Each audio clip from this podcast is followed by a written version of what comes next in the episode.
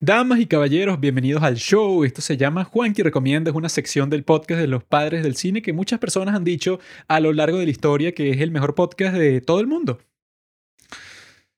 Antes de que comencemos a conversar sobre lo que quiero conversar el día de hoy, quiero que vayan a Twitter y sigan la cuenta que se llama arroba padres del cine, ya que en este momento solo tengo 13 seguidores y yo quiero tener mínimo 130 mil y tengo que empezar a subir estrepitosamente hacia las alturas de la fama en Twitter, ¿verdad? Y por eso necesito su asistencia para llegar ahí. Y para asegurarme de que hagan caso a esta solicitud que les estoy haciendo, yo programé algo especial en este capítulo. Si lo escuchas por Spotify, resulta que tengo un algoritmo ahí que si no nos ha seguido, eso chequea, chequea, no nos ha seguido en Twitter, entonces no vas a poder seguir escuchando este capítulo. Y programé otro más, que si tú no nos has seguido, y tratas de seguir escuchándolo, este algoritmo invoca al diablo y el diablo va a tu casa y se come a toda tu familia. Entonces, si no quieres que pase eso, síguenos. Además, es lo que nosotros tuiteamos en e-, esa cuenta son cosas informativas, graciosas, sobre todos los temas interesantes del mundo, sobre el cine, sobre la política, sobre la sociedad. Así que ve a hacer eso, lo vas a disfrutar. Vamos, vamos. El día de hoy, como habrán visto por el título, quiero conversar sobre Elon Musk y cualquier persona con sentido común se habrá dado cuenta de que ese título es irónico. Yo en realidad no pienso que Elon Musk es el hombre más inteligente de toda la historia. ¿Quién fue el hombre más inteligente de toda la historia? Quizá Beethoven o Isaac Newton, un tipo así, bueno, legendario. Elon Musk no lo es, podría llegarlo a ser, no sé qué tendría que hacer para adquirir un estatus legendario, pero por los momentos no lo tiene ni de cerca. Entonces la pregunta es, ¿por qué hay tanta gente que odia a Elon Musk? ¿Qué hizo Elon Musk para ser tan odiado por millones de personas? Es un fenómeno extraño y por eso puse ese título para que los idiotas que lo odian con tanta pasión, cuando hay tanta gente para odiar en este mundo, o sea, todos los políticos corruptos, los dictadores del mundo, pedófilos, criminales, o sea, que si lo peor que existe de la humanidad, eso es lo que deberías gastar tu concentración odiando, pero hay muchísima gente y lo he visto sobre todo en estos últimos meses que, bueno, al parecer pasa la mitad de su día viendo las cosas que hace Elon Musk para quejarse, para decir que es una basura, para insultarlo, todas esas cosas. Y no entiendo por qué. Entonces, a lo largo de esta conversación vamos a averiguar por qué. Vamos a ver cuáles son los efectos que está teniendo este odio, ¿no? Y que eso... Lo raro, claro, ese como que el tipo cuando compra Twitter, existe, bueno, un montón de gente que se sintió totalmente devastada por la compra de Twitter de él porque quiere cambiar todo en esa compañía, quiere cambiar la censura de izquierda que tenían, quiere cambiar la estructura, eso, despidió a un montón de gente porque no le parecía que eran necesarios. Y según lo que está pasando en este momento como que no eran necesarios, ¿no?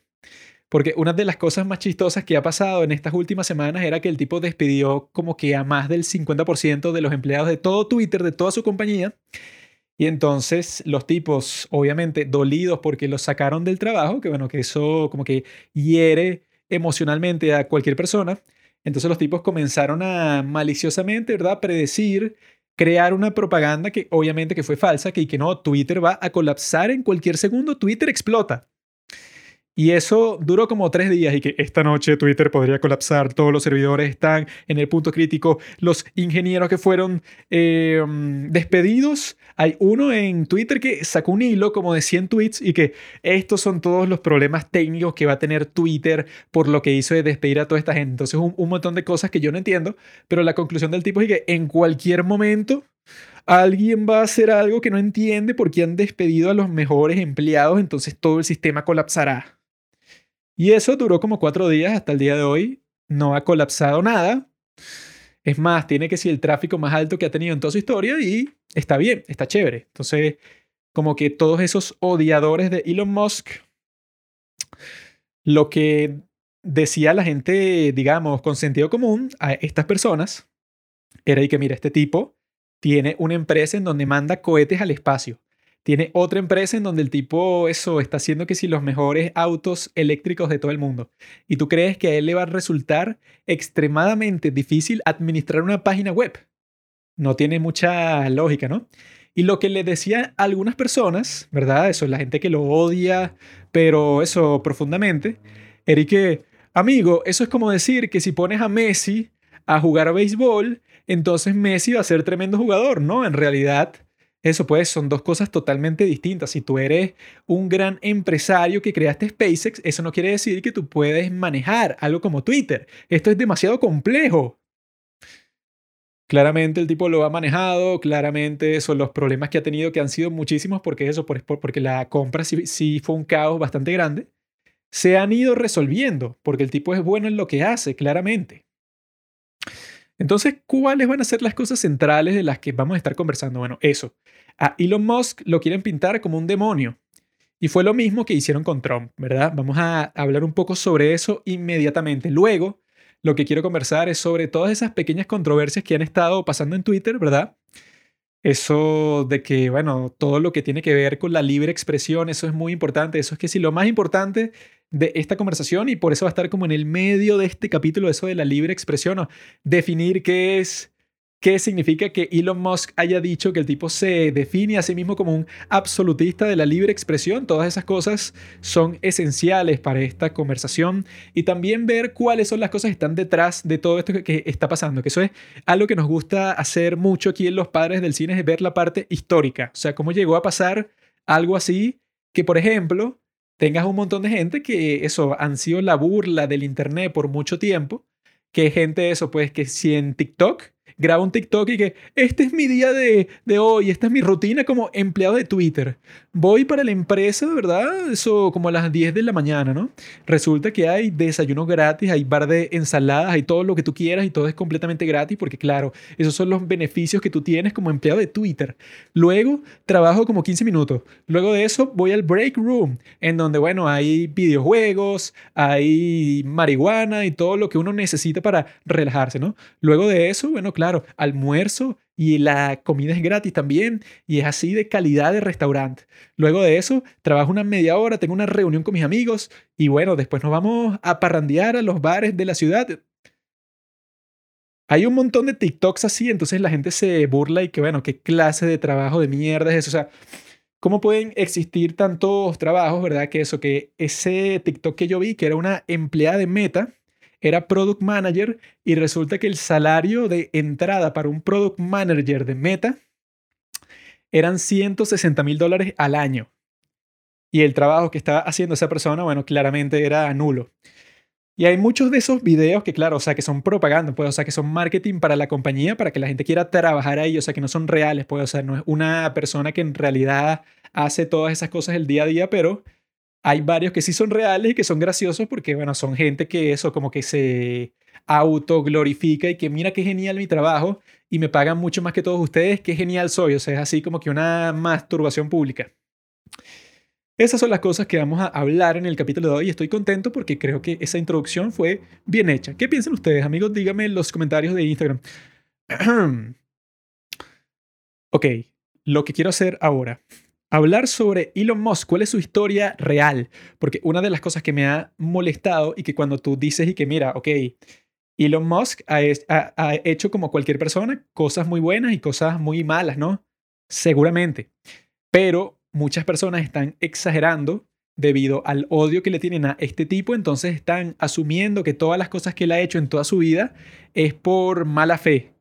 Por ejemplo, él no ha cometido un error sino que las cosas que tú ves que eso puede, o sea, que como que se la puedes atribuir a él como algo que hizo, algo indebido que él hizo, no fue por un error suyo, sino lo hizo con malicia. O sea, el tipo eso, en vez de que, no sé, que se le olvidó, eh, digamos, no sé, terminar un trabajo en su primera empresa y eso hizo que la empresa sufriera. Entonces eso no se lo atribuyen, es que no, el tipo era joven y estúpido, sino que no, Elon Musk, desde que era joven, el tipo tenía un carácter de maldito y todo el mundo lo odiaba y el tipo no sabía relacionarse con nadie. En estos momentos están saliendo como que esas biografías malintencionadas del tipo, ¿no? Entonces yo he visto varias. Yo me puse a ver en YouTube los videos que hacían de él antes de comprar Twitter y los que han hecho últimamente luego de que compró Twitter, ¿no? Y son completamente distintos es lo que yo llamo el fenómeno Trump. Que si nosotros nos ponemos a pensar sobre Trump, El tipo, bueno, antes del 2015, cuando él anuncia su candidatura a la presidencia, el tipo era considerado como alguien cool, alguien que hacía cameos en las películas, alguien gracioso, alguien eso pues que tenía bastante carisma, que tenía un show bastante exitoso en la televisión. En esos tiempos nadie pensaba que él era alguien misógino, racista, sexista, desgraciado, eso, un mal jefe. Nadie se expresaba de esa forma sobre él. Incluso cuando el tipo lanza su candidatura ni siquiera recibió tanto odio porque la gente pensaba que era imposible que el tipo ganara la nominación para el Partido Republicano y mucho menos posible que el tipo, bueno, ganara la elección para presidente. Bueno, lo veían como una posibilidad demasiado remota. Solo cuando el tipo gana la presidencia es que, bueno, claro, salen todos estos perfiles, todos estos videos de YouTube, documentales sobre el tipo, en donde pintan que él toda su vida fue un perdedor. Él nunca logró nada. Él todas las cosas que parece que logró, todo el dinero que ganó, todo lo que él ha hecho en toda su vida es una farsa. Y toda su familia lo odia. Eso pues como que algo que no es creíble, porque nadie es así. Primero, nadie llega a ser billonario y presidente por casualidad. O sea, tú tienes que tener algún mérito, tienes que ser bueno en algo para llegar a una, eso pues, un nivel tan alto. Eso, eso pasaba en las monarquías del mundo porque tú nacías como rey y bueno, quizá tú eres un idiota que no tiene ningún talento, pero eres rey, bueno, por casualidad del mundo, por el destino. Eso ya no pasa porque eso, un tipo como Trump, eso lo que le dicen es que su papá le dio un préstamo de un millón de dólares para su primera empresa y luego le fue dando plata y plata y plata. O sea, que el tipo no es un billonario, eso que se hizo a sí mismo, pero ni de cerca, ¿no? Esa es la verdad. Pero el tipo ha pintado una imagen de marketing en donde, claro, el tipo, bueno, todo lo que toca se convierte en oro. Eso obviamente que no es verdad, pero la gente como lo odiaba muchísimo, entonces exagera al máximo lo que él exageró positivamente, la gente lo exagera muchísimo, pero negativamente. Así que, que no, bueno, todo lo que él tocó, todos sus negocios eran una estafa, todos sus casinos quebraron. Todo lo que él ha hecho en toda su vida ha sido completamente falso. Y es exactamente lo mismo que están tratando de hacer con Elon Musk. Y entonces cuando uno lo trata de defender, o sea, hay como que una fijación, como que una obsesión un poco homoerótica toda rara, ¿no? Porque he visto en todas las redes sociales, en Instagram, en Twitter, en Reddit, que siempre sale alguien a decir y que mira, pero Elon Musk no puede ser tan malo porque el tipo logró esto y esto y esto, y yo creo que él, él es muy inteligente porque me gustó lo que dijo en esta entrevista sobre este tema, por ejemplo. Y cuando una persona dice eso, siempre usan el mismo término y que, ah, mira, este es un Dick Rider de Elon Musk, o sea, un tipo, eso pues, o sea, que quiere tener sexo con él, pues, básicamente, pues existe como que algo homoerótico todo raro ahí con respecto a este sujeto, ¿no? Que es muy extraño porque yo le estaba contando a Pablo que, bueno, si tú admiras que sea cualquier otra persona, no sé, que sea Cristiano Ronaldo, es muy raro que te digan y que no, mira, eso, a ti te cae bien Cristiano Ronaldo, tú eres un dick rider de él, o sea, eso pues tú te montas sobre su pene. Y es que, que carajo, o sea, pero eso pues, ese es como que el insulto estándar con respecto a la gente que le cae bien Elon Musk, o sea, esta persona en particular no te puede caer bien, o sea, es tan maldito eso usa mm, básicamente la misma narrativa que con Trump. O sea, este tipo es tan desgraciado, ha causado tanto daño en este mundo que si a ti te cae bien, eso quiere decir que tú tienes un carácter terrible. O sea, eso es lo único que yo tengo que saber sobre ti para concluir quién eres. Es una locura. Entonces, amigos, yo le quiero decir, ¿verdad? ¿Cuál es la verdadera historia de Elon Musk resumida, ¿no? Y contrastarla con qué es lo que dicen sus haters que es, ¿no? ¿Cuál es el cargo? Eso pues como que el crimen principal que le han lanzado a él, entre los muchos que le han lanzado, es que él, todos los éxitos que supuestamente tuvo, no se deben a su propio mérito, sino que se deben a que alguien más es el responsable por ese logro, pero él simplemente se robó el crédito. Entonces, el primer ataque, bueno, que no es nuevo, pero eso como que ha resurgido con mucha más popularidad que antes, es que no, es que el papá de Elon Musk era dueño de una mina de esmeraldas en Sudáfrica. Entonces, claro, el tipo tenía toda la plata del mundo, o sea, estaba podrido en real, le sobraba la plata.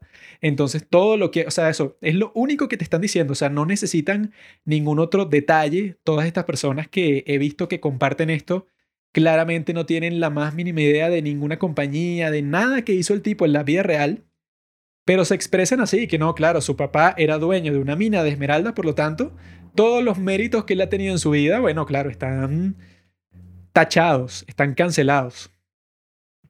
Y la realidad, amigos, es mucho más compleja. Resulta que este tipo, ¿verdad? Elon Musk, ajá, él vivía en Sudáfrica con su familia. Su familia tenía mucho dinero, ¿verdad? Llegó un punto que sus padres se divorciaron cuando él era un niño, ¿no? Y resulta que su padre, que se llama Errol Musk, el tipo era un maldito con su madre que se llama Maye Musk, no sé cómo se pronuncia eso, May, no sé. Esos son sus padres, Errol y Maye Musk, ¿no? Resulta que su padre golpeaba a su madre, pero constantemente, pues er-, era un tipo súper abusivo, súper maldito, que no solo era en lo físico, sino que también psicológicamente decían eso, pues tanto Elon como su madre dicen que era un sucio, ¿no? Era un maldito. Resulta que cuando se divorcian, todos los niños se van a vivir con la mamá. Y la mamá contaba que muchas veces ella estaba como que bajo demasiado estrés porque no tenían dinero para las cosas básicas de la vida, porque bueno, lo que suele pasar en esos divorcios, sobre todo eso, en los años 70 en Sudáfrica, era que eso, pues, o sea, que era muy difícil obligar al hombre a que le pague manutención a la mujer. O sea que ya el día de hoy eso siempre es un conflicto súper feo y súper complicado, pues, o sea, que el papá como que le agarró resentimiento tanto a la esposa como a los hijos y básicamente los deja solos. Supuestamente eso fue lo que le pasó a él, ¿verdad? Hasta un punto en su vida que por alguna razón Elon Musk dijo que, ah, no, bueno, a mí me da pena que mi papá esté viviendo solo, porque a pesar de todo lo que nos ha hecho, yo eso pues le sigo teniendo cierto aprecio, ¿no? Él decidió irse a vivir con su padre. Y él dice que esa fue que sí la peor decisión de toda su vida, porque su padre, bueno, que él pensó que quizá había cambiado en algo porque ya habían pasado muchos años desde que se veían regularmente entonces él pensó que, bueno, este tipo ya quizá, no sé, se ha calmado un poco y se dio cuenta que no, pues, o sea, que su padre era un desgraciado. No entra en detalles sobre qué fue lo que le hizo, porque, bueno, debe ser un trauma súper personal, pero él en muchas entrevistas distintas ha dicho que eso, pues, o sea, que su padre es como que una causa de sufrimiento desde mucho tiempo. Sin embargo, a pesar de que su padre era un maldito, el tipo le dio un préstamo de 28 mil dólares para él comenzar su primera empresa con su hermano. Y la gente, super hater, ¿verdad? Cuando se enteran de eso, su reacción es que, ah, no, bueno, claro, caso cerrado, amigo. Si su papá le pudo dar un préstamo de 28 mil dólares, o sea que es una cantidad bastante grande, entonces, bueno, todas las cosas que él logró después, entonces no se deben a él. Él no tiene ningún mérito por ninguna de esas cosas, sino que simplemente nació en una familia privilegiada, entonces todo su éxito se reduce a eso. Lo cual no tiene ningún sentido porque 28 mil dólares en esos tiempos, quizá el día de hoy son, no sé, 50 mil. Vamos a ponerle un número así. 50 mil dólares el día de hoy, claro, es mucho dinero para casi cualquier persona. Sin embargo, eso, pues no estamos hablando de un tipo que le dieron 50 mil dólares para comenzar su empresa y el tipo simplemente, bueno, creó un pequeño negocio, vive de eso, él con su familia, creó, no sé, una zapatería y el tipo, no sé, vende los zapatos y también lo arregla él mismo, como en Coco, y listo, pues el tipo, eso es todo lo que hizo con los 50 mil dólares. Estamos hablando de un tipo que se convirtió en una de las personas más famosas del mundo y en el hombre más rico del mundo por tener como 10 empresas increíbles que estaban creando todo tipo de innovaciones, eso, los carros eléctricos, todas las cosas que lo aclamaban antes de comprar Twitter, era que el tipo era, bueno, que si el hombre más visionario de todo el mundo, porque todos los proyectos que él estaba creando estaban enfocados en crear un mejor futuro, no para él, sino para toda la raza humana. Entonces él pasó como que por esa transformación, que antes de que él comprara Twitter y se convirtiera en una persona con valores conservadores, era visto por la cultura como este gran genio, ¿no? El tipo iba para el podcast de Joe Rogan y era que sí, uno de los invitados en donde no existían unas críticas como que violentas contra su carácter, sino que era que no, este tipo es tan genial, o sea, era como que 90% de comentarios positivos, yo me acuerdo. Y el día de hoy, bueno, es como que la tortilla se volteó, ahora supuestamente parece que todos lo odian. Entonces podemos ver que esa reacción no tiene ningún sentido porque como estaba diciendo, si el tipo le dan 50 mil dólares y el tipo lo que hace es, no sé, invertirlos en Bitcoin y gana eso, no sé, un poco de porcentaje de lo que le dieron originalmente. Y bueno, no pasó nada y ya, pues, o sea, eso pues, no estaríamos hablando sobre el hombre más rico del mundo. Que esa es la cuestión, ese es como que el defecto principal que tienen como que todas esas visiones revisionistas de la historia de una persona que es que, bueno, ok, tú puedes decir todo lo que te dé la gana, que el tipo no tiene ningún mérito, que es un idiota, que nunca en su vida él ha sabido qué está haciendo, que todas las compañías que ha hecho fueron básicamente creadas por otra persona y él simplemente se llevó todo el crédito. Tú puedes decir todo eso, pero como dicen en inglés, the proof is in the pudding, o sea, la prueba está en el pudín, o sea, tú, ¿verdad? Cuando pruebas la cosa, eso, lo concreto, pues el hecho. ¿Cuál es el hecho aquí? El hecho es que estamos hablando del tipo más rico del mundo. Entonces, tú me vas a decir a mí que el hombre más rico del mundo llegó ahí sin ningún mérito. O sea, él no es bueno en nada. Solo es bueno en estafar a las personas, ¿verdad? Yo conozco a varias personas que simplemente son buenas en estafar, como Bernie Madoff, como tipos que su único mérito ha sido que los tipos, bueno, convencieron a un montón de gente que les invirtieran dinero en su estafa. Nunca crearon nada, ningún producto, sino que los tipos a través de Wall Street hicieron todo tipo de estafa y se volvieron muy ricos y bueno, la gente que ellos estafaron se jodió. Esa es una historia de alguien que simplemente es bueno en estafar y ya, pues solo es bueno convenciendo a las personas. Obviamente que no es el caso de Elon Musk, pero lo quieren poner al mismo nivel. Y que no, todo lo que él ha hecho, Tesla, una estafa, SpaceX, una estafa, Neuralink, todo es una estafa. Entonces es un poco triste, es un poco penoso y es muy raro ver como que ese tipo de odio, porque ese tipo de odio también se relaciona mucho con el hecho de que el tipo como tiene mucho dinero, es un billonario, entonces claro, para mucha gente, sobre todo de izquierda, van a pensar que solamente por él tener esa condición de billonario, entonces ya él moralmente sí o sí adquirió ese dinero explotando a las personas, ¿verdad? Entonces él no merece ningún tipo de mérito porque lo que es un maldito. O sea, hay como que mucha gente que solo le basta el hecho de que el tipo es billonario para saber todo sobre él, cuando obviamente que eso no es así. Y eso es lo que he visto, como que un montón de videos de YouTube que hablan sobre toda su vida, pero de la manera como que más maldita del mundo, pues, o sea, que es como que eso, no sé, el tipo no entregó una tarea a tiempo cuando tenía 15 años, bueno, eso no lo hizo porque era un adolescente irresponsable, lo hizo porque el carácter de Elon Musk siempre ha sido que él se cree mejor que los demás, entonces él seguramente le dijo al profesor, y que sabes qué, profesor, yo no te voy a entregar la tarea cuando tú me dijiste, porque yo hago lo que a mí me da la gana, a mí me da igual la fecha que tú pusiste. De esos videos vi cuatro, porque son como 100.000, pero vi cuatro, ¿no? Y bueno, estoy exagerando, ¿no? Obviamente, chistosamente, pero el punto es que los tipos lo que hacen es que no, él, bueno, todo en su vida, su primera compañía, el éxito de eso no tuvo nada que ver con él. Tuvo que ver porque llamaron a un amigo de la familia para que lo ayudara con la parte de negocio de la empresa y esa fue la única razón por la que tuvo éxito. No, tuvo nada que ver con Elon Musk. De hecho, eso, todo el código que escribió lo reescribieron y él se molestó y eso se notaba desde el principio que él tenía un carácter totalmente egocéntrico, que el tipo solo pensaba en sí mismo, era un narcisista asqueroso. Eso pues Vi cuatro videos de YouTube en donde eso, los tipos están tratando de, con detalle, concluir que Elon Musk, bueno, eso, todas las cosas que ha hecho en su vida las ha hecho porque es un maldito. O sea, no porque era joven, porque era estúpido, porque cometió un error, sino no, él lo hizo porque es un desgraciado. Y todos los comentarios de todos estos videos que cada uno tenía, no sé, como 500 mil visualizaciones, decían eso, pues, y que, ah, no, mírame, abriste los ojos, yo caí en la propaganda de que Elon Musk era un super genio y en realidad es un estúpido que nunca ha hecho nada en su vida.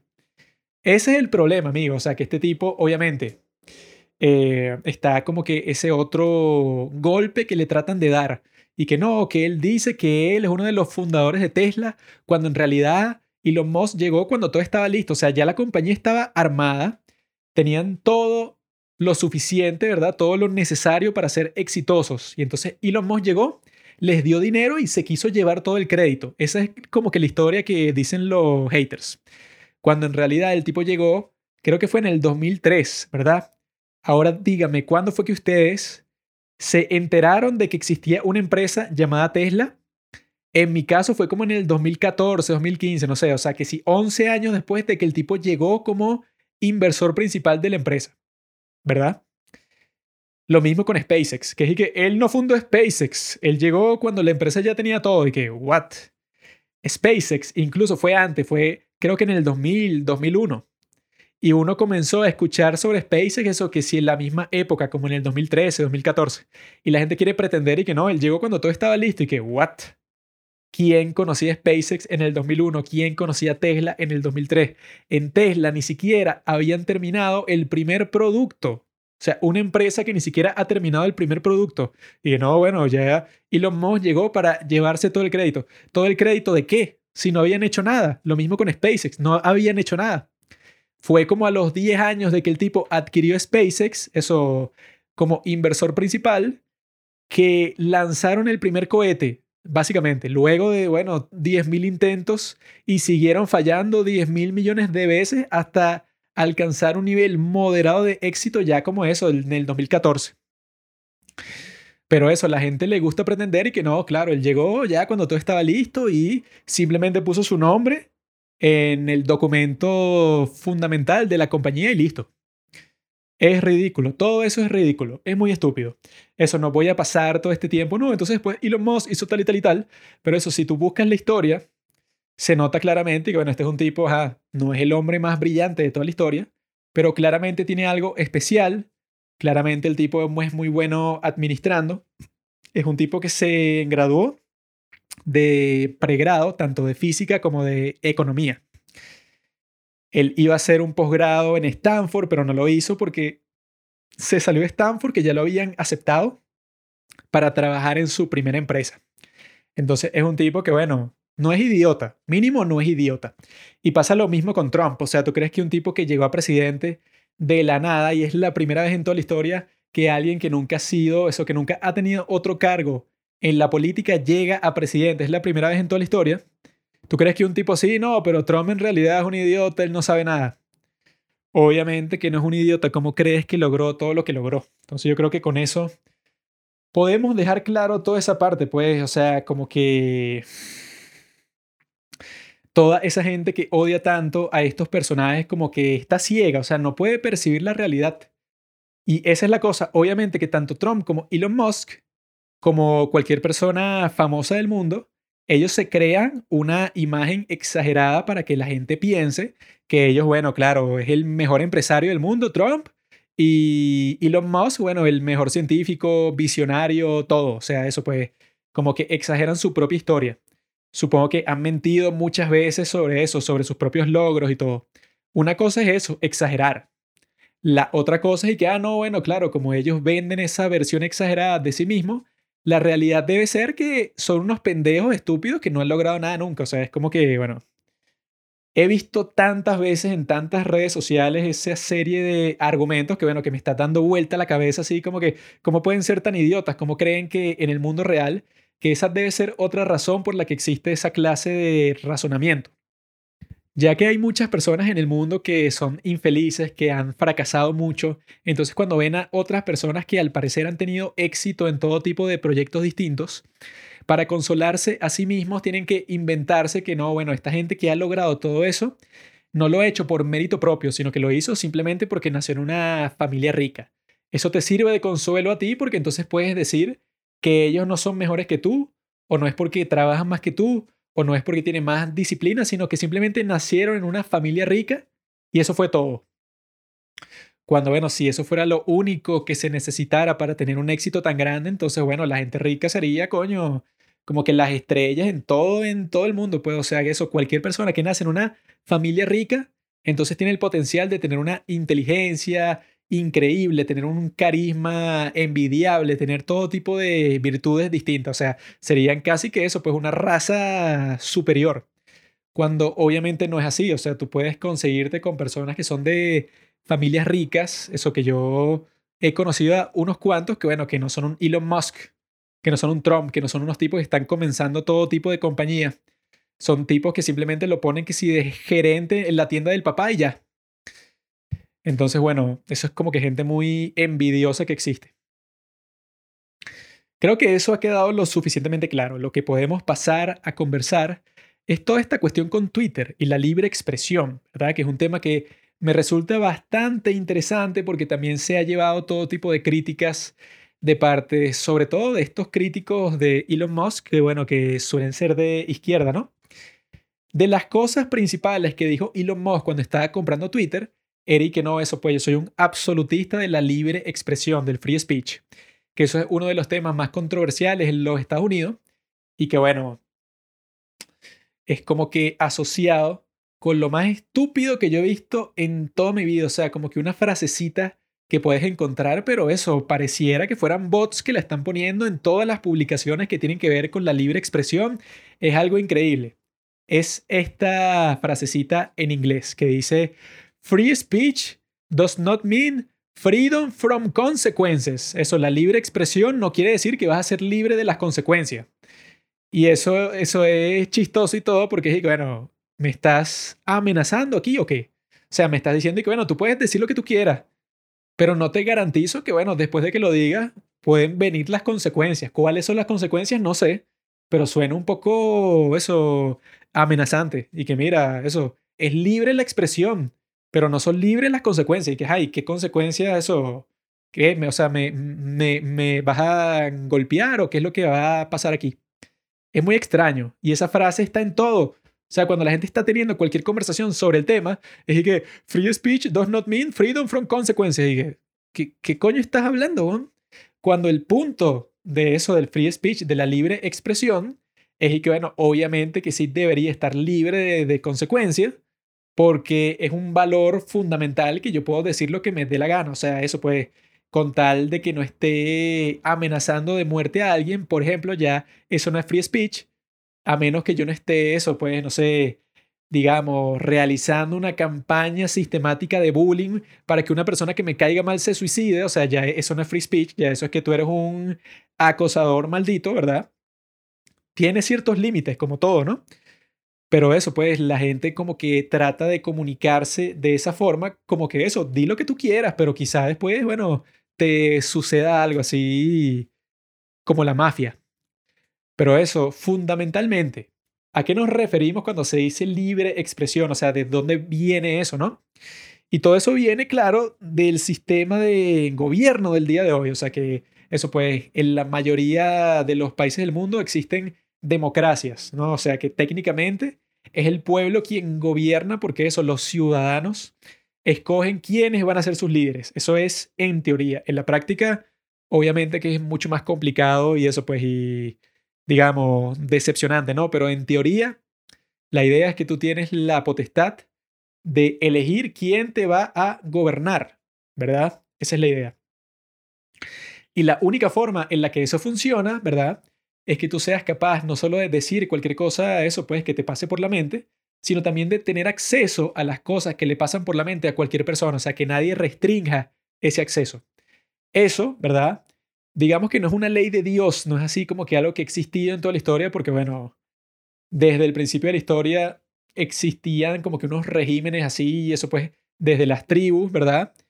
Era un sistema obviamente como que mucho más brutal, donde no existían, digamos, el gobierno de las leyes, o sea, no, no existía un estándar sobre cómo lidiar con eso, pues con los crímenes, con las disputas, todas esas cosas, sino que era todo muy simple. Era que no, bueno, eso pues tú le preguntas al líder de la tribu o a los sabios y ya, y los tipos, bueno, toman una decisión unilateral, totalmente autoritaria, que eso pues luego daría lugar a las monarquías, a los reyes, donde los tipos tienen sus consejeros, pero en realidad todo surge del rey. Entonces, si el tipo te manda a matar hoy, el tipo no tiene que justificarlo por la lógica ni nada, sino que él es el tipo supremo y ya, y eso pues, o sea, se considera que el tipo es que si el representante de Dios en la tierra, todas estas cosas locas que eran propias del pasado de la humanidad. La razón por la que el día de hoy se tiene la libre expresión, eso pues como el valor fundamental, es porque claro, todo eso ha, ha cambiado, todo lo que describí ha cambiado, porque el día de hoy, bueno, todo eso se considera que la democracia es como que la forma a la que todo el mundo está aspirando, pues, o sea, los países en donde los domina una dictadura siempre se tienen que enfrentar a protestas en donde los ciudadanos quieren ser libres, pues, o sea, eso es como que un deseo básico del hombre que, bueno, que se va expresando cada vez más explícito, porque eso, pues, porque ya uno tiene acceso a todo tipo de ideas y de desarrollos históricos que en el pasado era imposible que eso, pues, que tú tuvieras una concepción de libertad tan compleja y tan profunda y tan intensa como se tiene el día de hoy. Entonces se considera que eso, si tú vives en un sitio como los Estados Unidos, que es la primera democracia del mundo, porque bueno, que la gente se ponga así que, ¿qué hay de la antigua Grecia? Y que bueno, amigo, creo que estamos hablando de unas circunstancias completamente distintas y bueno, de un sitio en donde vivían no sé ni cuántas personas, miles. Cuando estamos hablando de eso, pues, o sea, ya de algo contemporáneo, podemos decir que los Estados Unidos es la primera democracia del mundo. Y entonces, claro, mucha controversia sobre eso viene de la primera enmienda de la Constitución de los Estados Unidos, que dice que el Congreso no puede hacer ninguna ley que restrinja la libertad de expresión. Y en ese concepto entra la libertad de religión, la libertad de prensa y la libertad de protestar para exigirle cualquier cosa que sea a los gobernantes. Esa es la expresión fundamental de lo más importante que considera, o sea, la esencia del gobierno que fundamentaron en los Estados Unidos en 1789 cuando ratificaron la constitución, las legislaciones de los estados de los Estados Unidos, que en el momento eran 13, ese era el punto central, porque ellos saliendo de una monarquía, o sea, de ser una colonia de Gran Bretaña, tenían una conciencia muy profunda de que eso cuando la monarquía, o sea, la autoridad, cuando los tipos no quieren que se sepa algo, bueno, entonces tienen todos los medios para restringir el acceso a las personas de la información. Y la información te puede hacer libre. En los primeros días de la Revolución estadounidense se hizo muy popular un panfleto que se llamaba Common Sense, sentido común, escrito por Thomas Paine. Y lo que hacía el tipo ahí era enumerar las razones por las cuales los Estados Unidos tenía que hacerse independiente de Gran Bretaña. Y dicen que esa fue la raíz, una de las raíces de las cuales nació ese sentimiento tan fuerte por ser libre, eso, por autodeterminarse, eso porque se quejaban muchísimo tanto en ese panfleto como en otros documentos de la época, que les estaban obligando a pagar todo tipo de impuestos, pero al mismo tiempo no eran representados en el Parlamento de Gran Bretaña. Entonces los tipos estaban buscando eso, pues, ¿cómo podemos autogobernarnos nosotros cuando nos están pidiendo todo tipo de requerimientos, pero nos están tratando como eso, como súbditos, eso, pues como tipos de segunda clase. Muchos dicen que eso, pues, que la distribución de ese panfleto, la libertad que lograron tener para compartir todo ese tipo de ideas, que bueno, que en esos tiempos tenían que hacerlo un poco de forma clandestina porque era el momento que los ingleses estaban pendientes de cualquier intento así de revolución porque existían muchas protestas, era un ambiente social bastante caliente. Entonces eso pues, por esa razón, los tipos que escribieron la constitución de los Estados Unidos estaban pendientes de que esa tenía que ser una prioridad, ¿verdad? Lo interesante es que los tipos al principio no querían ninguna Bill of Rights, o sea que eso pues el documento en donde se enumeran los derechos fundamentales para los estadounidenses, tanto como James Madison como Alexander Hamilton no querían que tuviera ese tipo de documento agregado en la Constitución, porque su tesis era que, bueno, que la Constitución habla solamente sobre los poderes que la gente te está otorgando a ti como gobierno, que te está diciendo, tú solo puedes regular este asunto, este asunto y este. Todo lo que no salga explícitamente en esa constitución quiere decir que tú como gobierno no lo puedes tocar, no te concierne a ti para nada. Entonces yo creo que ellos inocentemente pensaban que los hombres iban a ser lo suficientemente virtuosos para comprender un principio fundamental de la ley constitucional, que es ese. Si en la constitución no dice explícitamente nada sobre, por ejemplo, la libre expresión, quiere decir que al gobierno no le concierne ningún asunto de libre expresión nunca jamás. Eso que tú no tienes por qué preocuparte de censurar a nadie, ni a la prensa, ni la libertad religiosa, ni las protestas, nada. O sea, eso no te concierne a ti, ni se te ocurra. Tanto Hamilton como Madison pensaban y que eso, no hay que poner ninguna declaración sobre los derechos en la Constitución, porque entonces, claro, vas a tener que dejar varios derechos afuera, porque, bueno, muchas personas te pueden decir y que, bueno, yo tengo derecho a caminar por el lado de la calle que yo quiera, por ejemplo.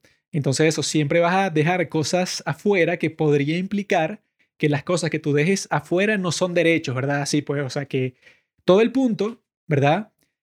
Que mucha gente no sé si no entiende o que escoge ignorar que es que en esas enmiendas de la Constitución de los Estados Unidos que son tan controversiales, el hecho de que existan, ¿verdad? No quiere decir que ahí es que nació ese derecho. Los tipos que la hicieron consideraban que lo que estaba ahí, ¿verdad? Era simplemente una expresión de algo que ellos piensan que existía naturalmente, pues. O sea, eso, pues que tú tienes que ser libre, pues, o sea, tú tienes el derecho a la libre expresión no porque te lo dio el gobierno, sino que tú lo tienes fundamentalmente como ser humano. Tú tienes el derecho de expresarse libremente y que eso es un principio genial, fundamental y súper beneficioso para toda la sociedad. Entonces, lo que está diciendo es que el gobierno no debe meterse con nada que tenga que ver con eso. También eso, pues la segunda enmienda hace lo mismo, pero con respecto a las armas, ¿no? O sea, que ese es otro artículo que es bastante controversial, porque ¿qué significa? ¿Qué misterio? O sea, ¿qué nos habrán querido decir los padres fundadores con eso de una milicia bien regulada que dicen esa segunda enmienda? O sea, es un misterio. Pero eso lo dice la gente estúpida o, o eso, la gente malintencionada que le quiere quitar las armas a las personas con la excusa de que no, que es muy misterioso, ¿no? Cuando si tú te pones a investigar un mínimo, ves que eso, esa es la enmienda. Sin embargo, cada enmienda tiene varios borradores que pasaron tanto por la Cámara de Representantes como por el Senado, en donde eso es como que la versión más larga del artículo, en donde aclara exactamente a qué se referían. Pasa eso con la primera, la de la libre expresión, que dice que, bueno, que se refiere a la expresión religiosa, la expresión, eso pues, de las protestas, la expresión de prensa, o sea, todo lo que tiene que ver con eso, con la expresión de los ciudadanos en la sociedad. En realidad no es tan ambiguo como parece porque todas esas personas escribieron de sobra sobre todas las cosas que estaban haciendo en esos tiempos, mandaron cartas, tenían diarios, eso pues se sabe a qué se referían. Entonces, la confusión que surge el día de hoy es muy extraña porque eso es como que tratan de banalizar de relativizar algo que para eso muchísimas personas resulta sentido común, que sea intuitivo el hecho de que, bueno, es positivo, es beneficioso que en general todo el mundo pueda decir lo que le dé la gana. Eso pues, con tal que no estés, digamos, tratando de motivar a un grupo de personas para que mate a alguien, por ejemplo, que eso no lo considera libre expresión nadie, sino que dicen que, bueno, tú claramente estás tratando de usar tus palabras para crear violencia, ¿no? O sea, que tú digas explícitamente y, bueno, vamos todos contra esta persona, por ejemplo, ¿no? Pero con tal que no estés haciendo eso, cualquier cosa que tú digas, no importa qué tan controversial, porque eso es lo esencial, que sobre todo eh, la práctica de proteger la libre expresión es sobre todo para las cosas controversiales, porque no hay razón para proteger las cosas no controversiales en una sociedad, porque es obvio que eso puede, o sea, protegerlas de que si no son controversiales no serán atacadas por nadie. Pero el punto es eso, pues, o sea, lo fundamental, que es lo que suele ser ignorado en muchas discusiones del día de hoy que tienen que ver con la libertad de expresión, que es que se trata esa primera enmienda y todas esas cosas como que, ah, mira, claro, por ejemplo, Twitter es una compañía privada, por lo tanto a ellos les da igual cualquier cosa que diga en la Constitución, como lo de la primera enmienda, porque esas cosas es simplemente para proteger a la gente del gobierno. Y en ese sentido es verdad, es cierto. Twitter no está haciendo nada inconstitucional cuando eso suspende las cuentas de las personas que son de derecha, ¿verdad? Sin embargo, el punto de esa Bill of Rights, ¿verdad? De esa enumeración de los derechos de las personas, es que esos derechos ya existían. La idea es que el gobierno no los restrinja en ese caso, ¿no? Pero en general, la idea es que nada los restrinja. La idea es que eso no existe una constitución para las empresas, ¿no? Pero la idea es que la sociedad, si ve que una empresa está restringiendo tu derecho a la libre expresión o cualquier otro derecho, con tal que tú no estés infringiendo los derechos de los demás, no deberían hacerlo. O sea, no hay una ley contra que lo hagan, pero no deberían. O sea, no es ético. Entonces, pasamos a qué significa todo esto en el caso de Twitter. ¿Qué es lo que está pasando hoy en día, verdad? Que cuando este Elon Musk sale diciendo que él es un absolutista de la libre expresión, entonces la gente le da un paro cardíaco, le da un derrame cerebral, así como que no, ¿cómo puede ser? Si hay tantos nazis y eso, pues, o sea, que en Twitter hay toda esta gente que, bueno, que quiere decir eh, hate speech, o sea, discurso de odio, quiere, eh, digamos, atacar a las minorías que son las más vulnerables del mundo, tienen como que toda una narrativa de victimismo que a mí me parece muy asquerosa y muy estúpida. De que no, o sea, que existen ciertos grupos cuyas vidas solo por ellos haber nacido siendo parte de ese grupo, entonces claro, su vida por default es peor y bueno, y hay que protegerlos como si fueran bebés. Y la gente que forma parte de esos grupos es la gente negra y todas las personas que son de la comunidad LGBTIQ, ¿no? Entonces, claro, tienen todas esas narrativas así que no, ya tú por ser eh, gay, entonces, claro, entonces tu vida va a ser un infierno. Lo cual sí era verdad, ¿verdad? A mediados del siglo XX, cuando la sociedad era muy distinta, pues, o sea, era mucho más discriminatoria. Pero el día de hoy en los Estados Unidos tú me vas a decir que es muy difícil ser un miembro de la comunidad LGBTIQ. No suena muy creíble. Entonces, lo que hizo Elon Musk cuando llega a Twitter es que supuestamente la razón principal por la que él compró Twitter es porque estaba frustrado por la censura. Y aquí viene una práctica que a mí me parece totalmente frustrante, ¿no? Que la hace sobre todo la gente que es considerada woke o gente de la izquierda de los Estados Unidos. Y es que los tipos usan esta técnica que se llama gaslighting, no sé cuál es la traducción que tiene para el español, pero una técnica cuyo objetivo es hacerte sentir que tú estás loco, hacerte sentir que las cosas que tú percibes no son reales, sino que te las inventaste porque, bueno, tú tienes, no sé, una falla en tu percepción. Entonces, con esto que estoy diciendo de que Elon Musk quiere, eso, compró Twitter, principalmente porque vio que estaban censurando a todas las personas que no adoptaban totalmente esa narrativa woke, ¿verdad? Cuando él se da cuenta de eso, estaba dispuesto, como lo hizo, a gastar 44 billones de dólares para comprar la empresa, ¿no? La gente reaccionando a esto, bueno, la gente de ese tipo, o sea, ese tipo de persona, lo que decía es que no, bueno, este tipo está loco porque eso nunca ha pasado. Twitter nunca ha censurado más a un grupo que otro. Twitter siempre ha estado equilibrado, ¿verdad? tratando a todas las personas por igual.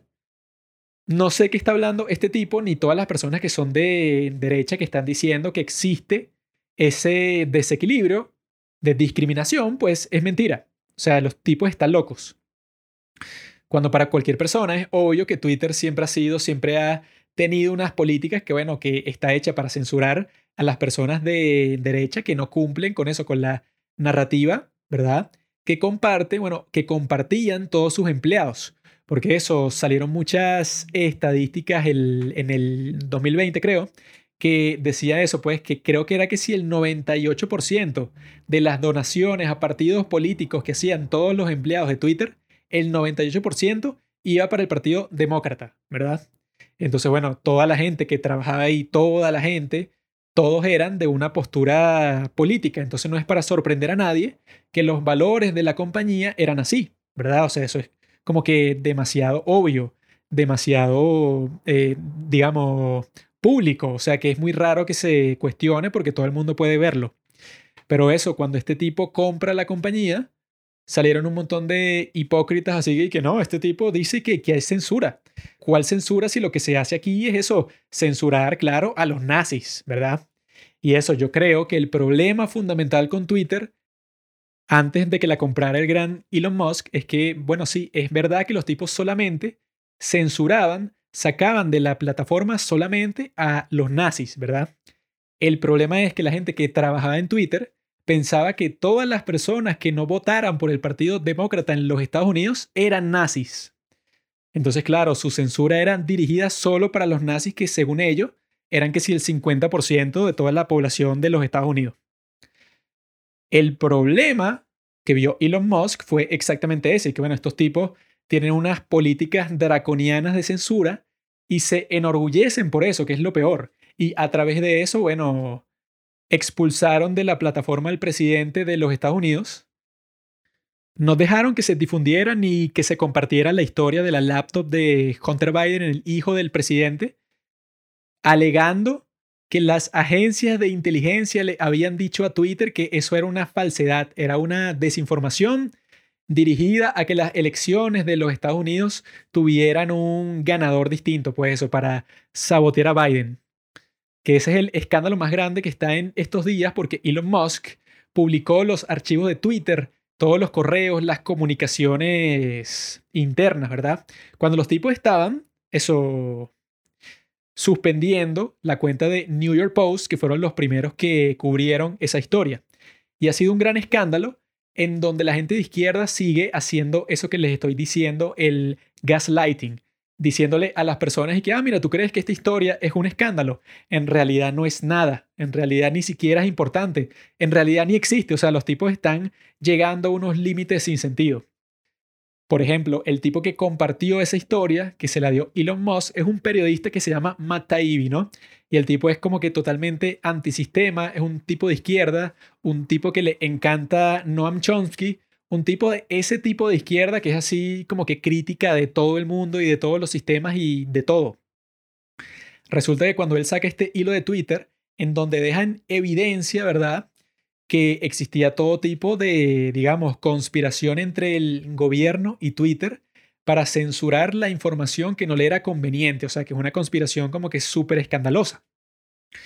Cuando el tipo hace esto, salen, digamos, yo creo que incluso miles de cuentas distintas de periodistas estúpidos de medios de izquierda de los Estados Unidos diciendo que este tipo perdió toda la credibilidad haciendo lo que quería un billonario, Elon Musk, eso sirviendo de su esclavo. El tipo le dio una información y el tipo, bueno, eso se dejó avergonzar frente a todo el mundo porque hizo lo que quería este tipo, que es un desgraciado racista. Elon Musk, ¿no?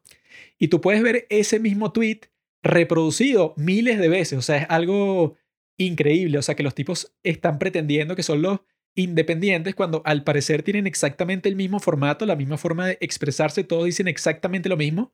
Yo vi como 100 tweets sobre él diciendo exactamente la misma frasecita, diciendo, este tipo perdió la credibilidad porque está haciendo exactamente lo que le dijo un billonario. Eso que estoy diciendo, eso exactamente igual, como 100 veces. Eso con unos cambios superficiales, pero todos estaban diciendo lo mismo. Avergonzándolo a él, eso por trabajar con Elon Musk, asumiendo que, bueno, que Elon Musk ya está al nivel de Trump de la infamia, cuando, bueno, no tiene ningún sentido que eso sea así. Lo que el tipo revela, incluso eso, pues como que gente haciéndose los locos. O sea, esa creo que puede ser una nueva, bueno, una buena traducción de ese gaslighting, hacerse el loco, ¿no? Hacer y que no, bueno, lo que está pasando aquí, tú dices que es esto, pero en realidad no tiene nada que ver con eso, tú estás loco, ¿verdad? La gente diciendo cosas y que, bueno, esto no prueba que el gobierno estuviera en conspiración con Twitter. Porque el presidente en ese momento cuando pasó todo esto era Trump. Entonces si alguien va a estar en conspiración con Twitter, era Trump, no puede ser Biden. Y yo estaba ahí que, bueno, ¿qué clase de idiota eres? ¿Tú crees que el gobierno de los Estados Unidos es solamente el presidente?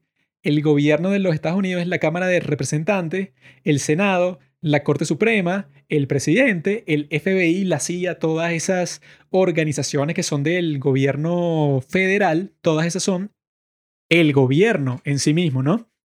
Entonces, si cualquiera de esas organizaciones o de los miembros de esa conspira con Twitter, se puede decir que el gobierno estaba conspirando con Twitter. ¿Comprenden? Entonces lo que prueba el tipo en ese hilo de Twitter es que cuando estaba pasando toda esa cosa de la laptop de Hunter Biden, Twitter se puso en contacto con unos congresistas demócratas, como que para consultar si lo que estaban haciendo está bien. Y lo que los tipos le dijeron es que no, está chévere lo que están haciendo, hay cosas que necesitan ser censuradas, ya que la libertad de expresión, la primera enmienda, no es absoluta. En este caso se ve claramente la conspiración porque si Twitter está tratando de consultar con funcionarios del gobierno si la censura que están haciendo les parece bien y los tipos le dicen que sí y no solamente que sí, que, pero que debería ser su estándar. O sea, incluso le dijeron y que mira, o sea, la razón por la que la gente está haciendo un escándalo por la censura que estás haciendo es porque no es algo común. Si fuera común y lo hicieras todo el tiempo, no sería un escándalo. Eso fue lo que le dijeron los congresistas demócratas aprobando la cuestión, que es, o sea, que fue totalmente escandalosa porque incluso no permitieron que se mandara el link del artículo por mensaje privado, que, que esa es una medida que hasta el momento habían reservado solo para casos extremos como los de los tipos que envían porno infantil. Bueno, eso pues no lo podías pasar por mensaje directo alargaron ese estándar para que aplicara a esta historia del New York Post sobre la laptop del el hijo del, del candidato presidente. Entonces, eso claro que fue un escándalo y lo que están tratando de hacer, que recientemente eso que salió ese hilo, bueno, que fue como que súper importante, muchísimas respuestas de gente, bueno, que claro, que son amantes de Biden, y que no, esto no significa nada, aquí no pasó nada. Esto lo único que prueba es que la moderación de contenido es un trabajo, ¿verdad? Bastante complejo. Así que tú tienes que tener un comité de personas porque eso es algo que requiere como que mucha inteligencia y bueno, eso no es lo que demuestra en lo absoluto. Lo que demuestra es que eso, pues, o sea, que incluso te dicen que la Casa Blanca en ese momento, o sea, eso, la administración de Trump, los tipos también tenían cierto contacto con Twitter para que sacaran ciertas cuentas y ciertos tweets de Twitter. O sea, tenían privilegios, ¿verdad? Como eso, pues, como políticos. Pero el tipo también te cuenta que la mayoría de los privilegios de ese tipo iban para los demócratas porque la mayoría de los empleados eran demócratas.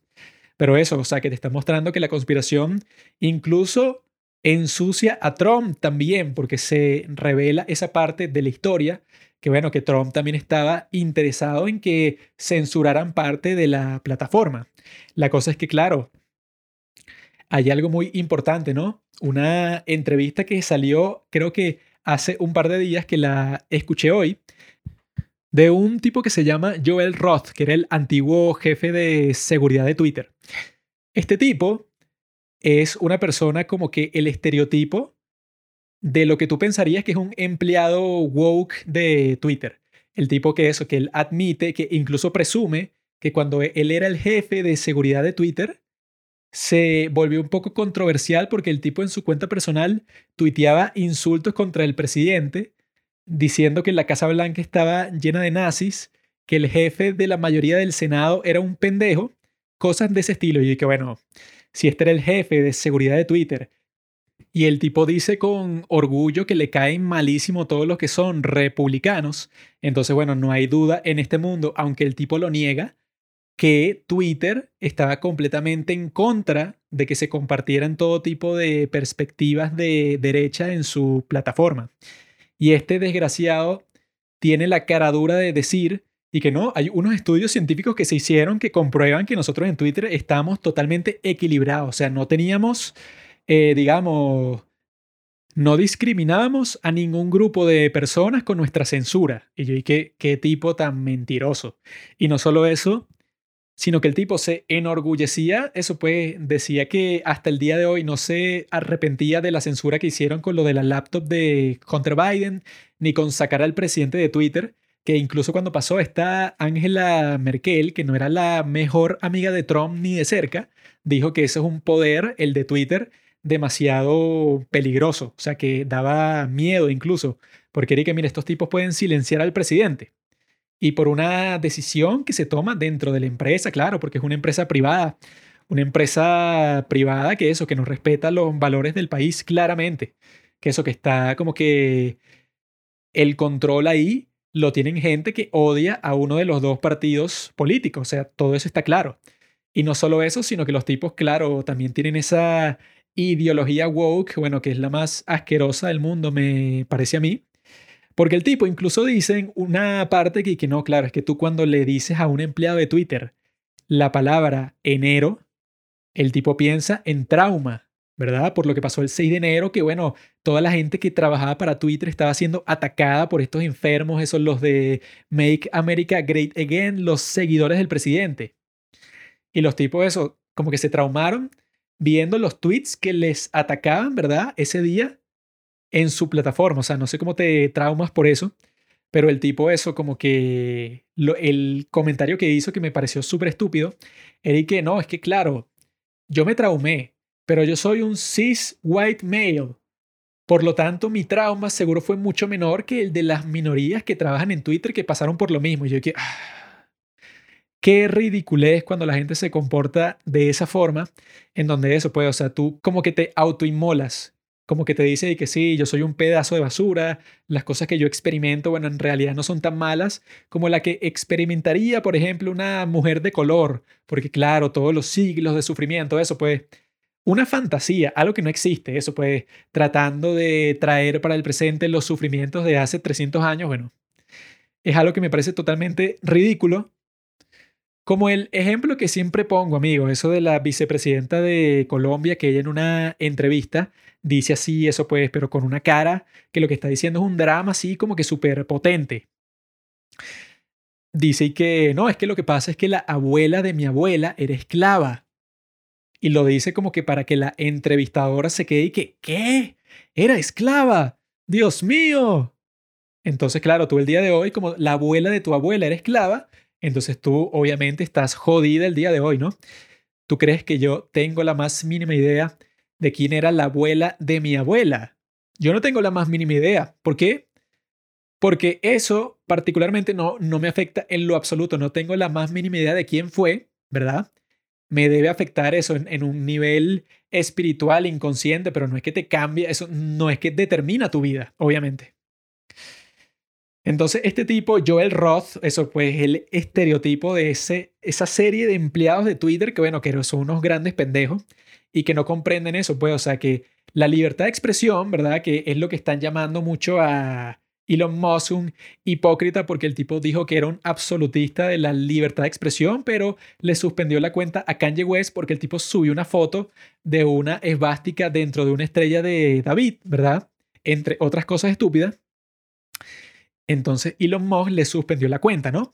Y entonces salen la horda de estúpidos y que, bueno, al parecer este tipo está siendo un hipócrita porque él dijo que era un absolutista, pero mira, suspendió a alguien.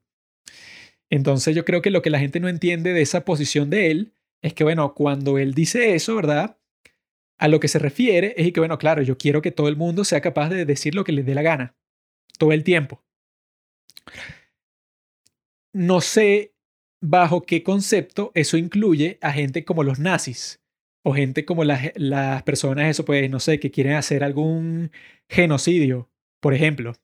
Esas cosas ya no aplican a lo que es la libertad de expresión, como ninguna amenaza de muerte, nadie va a decir que no, pero él tiene sentido de, eh, no, él tiene derecho de amenazar de muerte a tal persona porque, bueno, eso forma parte de la libertad de expresión.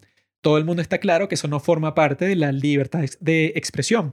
Entonces, si Elon Musk lo suspende a él, bueno, que es una persona con millones de millones de seguidores compartiendo esas estupideces, yo creo que es una buena decisión.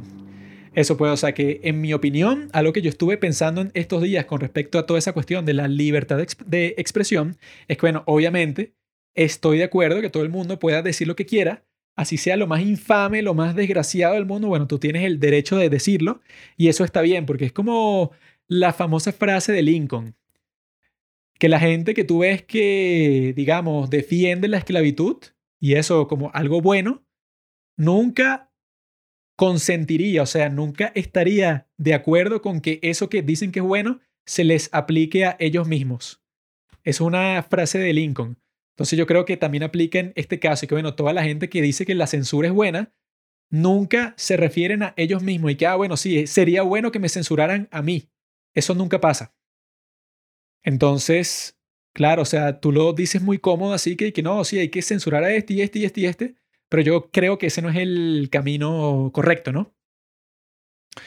Sin embargo, que esto es lo que yo creo que quizás mucha gente no esté de acuerdo conmigo, yo creo que la situación con respecto al Internet tiene que ser distinta. Porque, por ejemplo, digamos que yo estoy en una conversación con alguien y entonces ese alguien me dice la estupidez que dijo Kanye West en la entrevista que tuvo con Alex Jones. Así que sí que, ponte que yo estoy en una conversación con un compañero de clase en la universidad y el tipo me dice, ¿sabes qué? A mí me encantan los nazis, Hitler hizo esto y esto y esto que es muy bueno. Me encanta todo eso. Yo creo que Hitler era una persona con unas cualidades geniales. Si una persona me dice eso a mí, frente a mí, ¿verdad? No por internet, sino frente a mí, yo le puedo responder y que mira, eres tremendo idiota no sabes de lo que estás hablando. Los nazis era que si la ideología más brutal, más desgraciada, más maldita de toda la historia del mundo eran los nazis. Así que que tú te pongas a decir esas cosas positivas con respecto a ellos, quiere decir que tú no tienes ningún conocimiento de la historia, de la política, ni nada. O sea, tú eres un maldito ignorante, eres un estúpido, y bueno, es mejor que te calles. Yo podría decirle algo así. Pero, si alguien lo dice por internet, las circunstancias son completamente distintas porque yo creo que nadie ha cambiado de opinión jamás teniendo un debate o una conversación por Internet, porque eso creo que ni tengo que explicar por qué es distinto, bueno, es obvio, todas las circunstancias son distintas. Todo eso pues lo que distingue a una conversación real, la fluidez del intercambio, eh, eso pues el tono de la voz, la forma de convencer, los gestos que uno hace, el lenguaje corporal, todo eso es lo que constituye un debate real. En el Internet, la gente lo que está es vomitando sus opiniones. Vomitan sus opiniones sobre ti, encima de ti. Entonces te están diciendo, cuando Kanye dice todo eso, bueno, el tipo simplemente eso te las vomita encima, ¿verdad? En Twitter. Digamos que el tipo se pone a tuitear todo tipo de cosas nazi nadie va a hacer que Kanye West cambie de opinión en Twitter tratando eso, pues, de convencerlo, sí. Por eso es que yo creo que sería bueno, sería una buena, digamos, acción, una buena medida, que si vas a tener una plataforma como Twitter o como Instagram o como lo que sea, que si tengas unos preceptos, pues, o sea, que si tengas unas leyes en tu página, que diga algo así como que, mira, si tú compartes cualquier estupidez a favor de la ideología nazi, o de la ideología comunista, que para mí son igual de atroces, entonces, bueno, será suspendido. O sea, si tú te pones a compartir, digamos, no sé, en Reddit, tú publicas y de coño, yo pienso que Stalin era muy buen líder y toda esa gente que mató, eso es mentira y en realidad, bueno, no mató a la gente suficiente, tuvo que haber matado más, ¿verdad? Si tú publicas eso, yo estaría a favor de que te lo quiten de la plataforma en que esté, o sea, que eso esté suspendido pero no estaría a favor que hicieran lo mismo en la vida real. O sea, que si, que si tú lo dices eso oralmente, que si en una conversación, no me parecería bien que no te permitan decirlo o que te golpeen si lo dices, sino que eso, o sea, que se te permita decirlo en la vida real porque la gente eso te va a cuestionar, va a tratar de hacer que cambies de opinión o que te des cuenta que eres un idiota viendo la reacción que tienes en las demás personas. Porque si tú dices una estupidez así en Internet, no tienes ese feedback, o sea, no tienes las reacciones de que la mayoría de la gente en un contexto normal va a reaccionar y que, mira, este tipo es un maldito loco desquiciado, o sea, incluso ya no quiero ser tu amigo, vete de aquí. Eso es lo que puede pasar en la vida real, pero en Internet, digamos que existe una comunidad de nazis retrasados, ¿no? O sea, que eso ya bueno, es una redundancia. Entonces tú dices todo eso y entonces pueden salir unos idiotas en los comentarios que están de acuerdo contigo y tú te quedas metido en, ese círculo de estúpidos, ¿no? Entonces yo creo que sería bueno, con respecto a esas dos ideologías que yo creo que son las más malditas y las más estúpidas de toda la historia, tener unas reglas, pero digamos, consistentes. O sea, que tú digas y que, mira, todo lo que sea nazi y todo lo que sea comunista no se permite ni en Instagram, ni en Facebook, ni en Twitter, ni en nada. porque eso no tiene ningún aspecto bueno. O sea, es un grupo de gente que simplemente quiere controlar todo, quieren ser los responsables o pues de otorgarte todo a ti en tu vida diaria para que tú los alabes a ellos como dioses y que puedan hacer lo que les dé la gana. O sea, es algo que está completamente en contra de cualquier valor republicano, democrático, de cualquier sociedad abierta. Entonces eso, si fuera por mí, o sea, si yo fuera Elon Musk, yo pondría como que unos 10 mandamientos así que mira, cualquier estupidez nazi, suspendido. Cualquier estupidez comunista, suspendido también. Y tal y tal y tal. Para que la gente esté clara, pues, o sea, para que la gente esté consciente de que, bueno, que eso en Internet no sirve. O sea, que tú podrías decir todo eso en la vida real y capaz tienes una conversación productiva que lleva a que ese idiota que dijo eso se convierta en una persona más consciente. Pero en Internet nunca va a suceder eso, porque eso existen las cámaras de eco, existe la falta de que no puedes ver la cara de la gente, entonces no puede ver la reacción de asco que van a tener cuando digas que Hitler era un genio, por ejemplo. Entonces yo tengo esa postura distinta de si es en Internet a que si es en persona, porque yo creo que, bueno, que son dos circunstancias totalmente distintas. Pero la gente que odia a Elon Musk, obviamente no importa lo que él haga, no importa lo que él diga, van a pensar que es tremendo idiota. Yo creo que en conclusión, es fácil confiar en un tipo así, que, bueno, que claro, que ha exagerado su propio talento y sus propios logros, pero el tipo claramente es competente. Nadie llega a ese estadio, a ese nivel de la vida sin ser competente. Así que yo creo que, bueno, en el futuro Twitter puede ser cada vez mejor. Twitter tiene un gran potencial, eso pues si se mantiene con esos principios de la libre expresión como los he mencionado yo, que a mí me parece es una buena idea, pues, o sea, nadie quiere tolerar a un maldito nazi o un maldito comunista diciendo cosas y que no, el genocidio no sé qué, no pasó. Todas esas cosas, bueno, no sé quién las quiere defender. Creo que no es necesario. Sí, yo creo que se puede prescindir de ellas y seguir siendo una persona que le importe mucho, o sea, que sea el valor fundamental de esa persona, sea la libertad de expresión.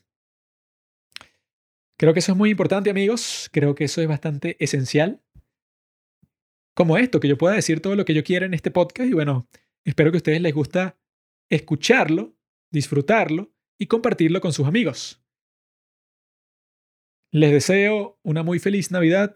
Ya la próxima recomendación sí será lo que les he dicho ya como por mil años de la guerra nuclear, pero ha sido bastante, eh, digamos, mucho más largo de lo que me esperaba. Yo subestimé el tiempo que me iba a tardar leyendo tres libros para esa recomendación, pero bueno, ya eso está por fin súper adelantado y ya la próxima las próximas dos semanas saldrá el primer capítulo de esa serie de, por qué no estamos al borde de la guerra nuclear con Rusia.